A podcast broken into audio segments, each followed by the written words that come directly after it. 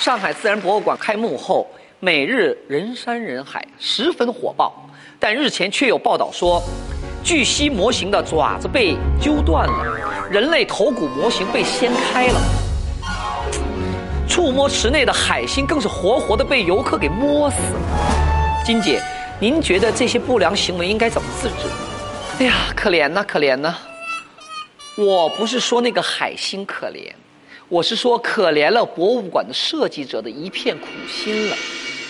建了个这么现代化、人性化的一个博物馆，结果呢，还是高估了我们某些游客的素质。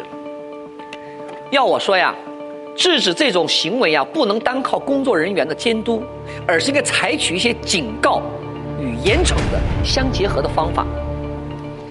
别写什么啊，爱护海星，人人有责，就直接写。